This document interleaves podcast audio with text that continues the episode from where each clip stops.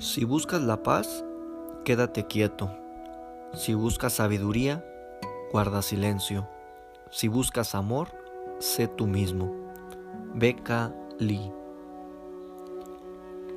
El flujo constante de logros menores hace estar más satisfecho con la vida.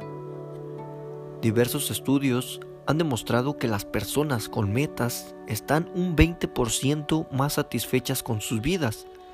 Por ello, la perseverancia se ha convertido en uno de los factores cruciales para el éxito. Los objetivos no tienen que ser necesariamente eh, llegar a la cima del monte Everest o ganar un premio Nobel. Simplemente una cantidad constante de logros menores produce mucha más satisfacción, pues mantiene un estado regular de superación.